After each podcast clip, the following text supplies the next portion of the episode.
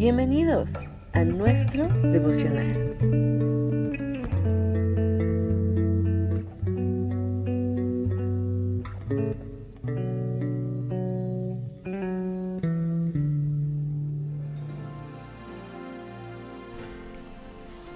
Bendecido día para todos. Te saluda con mucho amor y cariño tu hermana en Cristo, Angie de la Luz. Hoy con el tema Dios tiene nuestra vida en sus manos, basado en Habacuc capítulo 3, que solamente tomaremos algunos versículos del capítulo 3. Oración del profeta Habacuc. Los primeros dos capítulos de Habacuc nos dan el tiempo de pregunta y respuesta del profeta con Dios. Ahora que Dios le ha contestado a Habacuc, el profeta trae una oración delante de él para cerrar el libro. Abacú fue un profeta que atravesó un tiempo de crisis política y financiera. La situación se había vuelto insostenible en Israel, pero a diferencia de aquellos que pueden enloquecer en medio de una situación así, Abacú fue a su casa confiadamente, pacientemente, a orar, meditar y esperar en Dios. Abacú 3:2 dice así: He oído todo acerca de ti, Señor. Estoy maravillado por tus hechos asombrosos.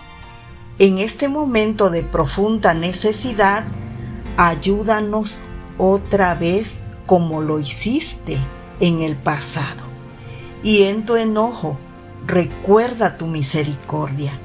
Y la respuesta llegó. Observe cómo describe el profeta su encuentro con Dios. Dice, su gloria cubrió los cielos, y la tierra se llenó de su alabanza, y el resplandor fue como la luz, rayos brillantes salían de su mano, y ahí estaba escondido su poder. Verso 4 tiene un resplandor como de luz.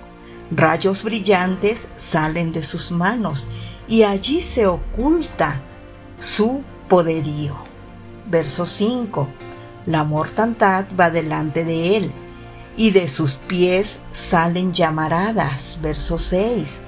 Se detiene y hace templar la tierra. Mira y estremece a las naciones se desmoronan los montes sepiternos, las antiguas colinas se postran ante él, sus caminos son eternos. Después de ese encuentro, todo cambió para el profeta Habacuc. Al reconocer la fuerza de Dios, el profeta puede confiar en Dios aún en medio de la crisis. Mientras Habacuc recordaba cómo Dios había salvado en el pasado, esto le llena de fe por lo que Dios puede hacer justo ahora, en el futuro. Así lo expresó lo que había en su corazón. El verso 17.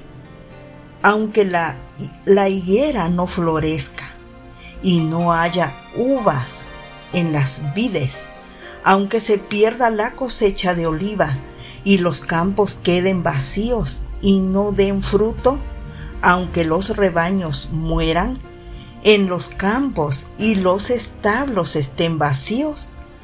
Algunas veces pensamos, si Dios es tan grande y poderoso, ¿cómo es que estoy atravesando por un tiempo difícil?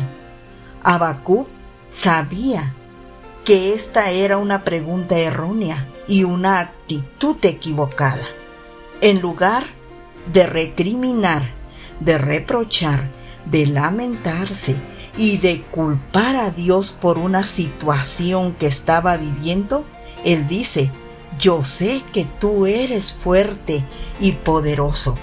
Y si estamos en circunstancias desoladas, es porque lo merecemos aún yo así te alabaré y me gozaré en ti.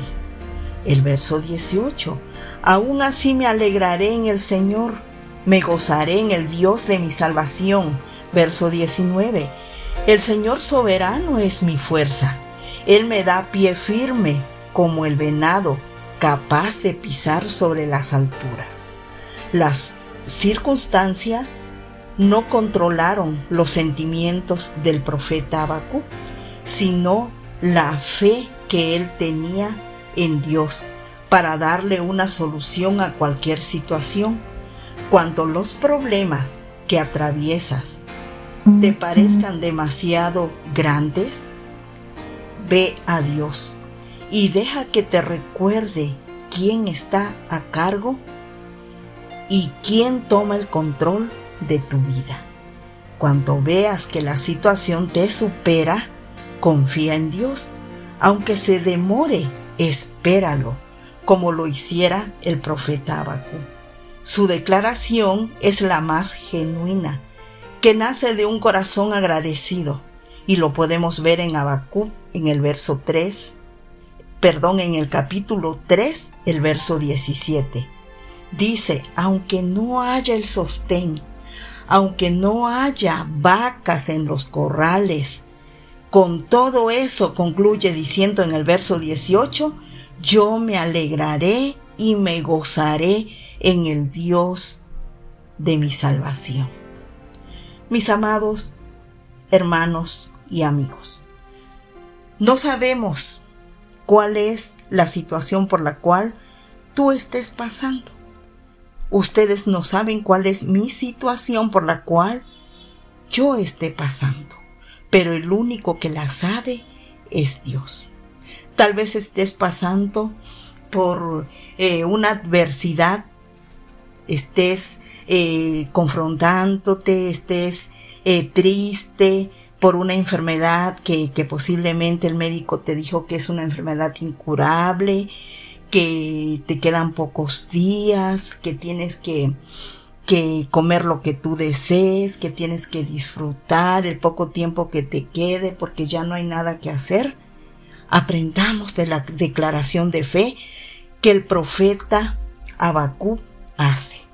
Dice, aunque todo esté acabado, aunque en los campos yo no tenga una esperanza de tener cosechas para este año, Dice, con todo eso, yo me alegraré y me regocijaré en el Dios de mi salvación, porque ese Dios que nos ha ayudado en el pasado, lo puede hacer hoy, porque Él es un Dios grande de ayer, de hoy y de, y de siempre. No te desalientes, confía que Dios tiene el control de las situaciones, Dios tiene el control de nuestras vidas. Tú y yo también podemos alabar a Dios en medio de la adversidad y recordar las maravillas que Él ha hecho en nuestras vidas. Confiemos siempre en Dios y creamos que todas las cosas son posibles, incluso cuando no sabemos cómo sucederán. Nunca olvidemos que el único que nos ama con amor sincero y fiel es Dios. Bendiciones para todos. Y si Dios quiere, nos escuchamos en el próximo tema.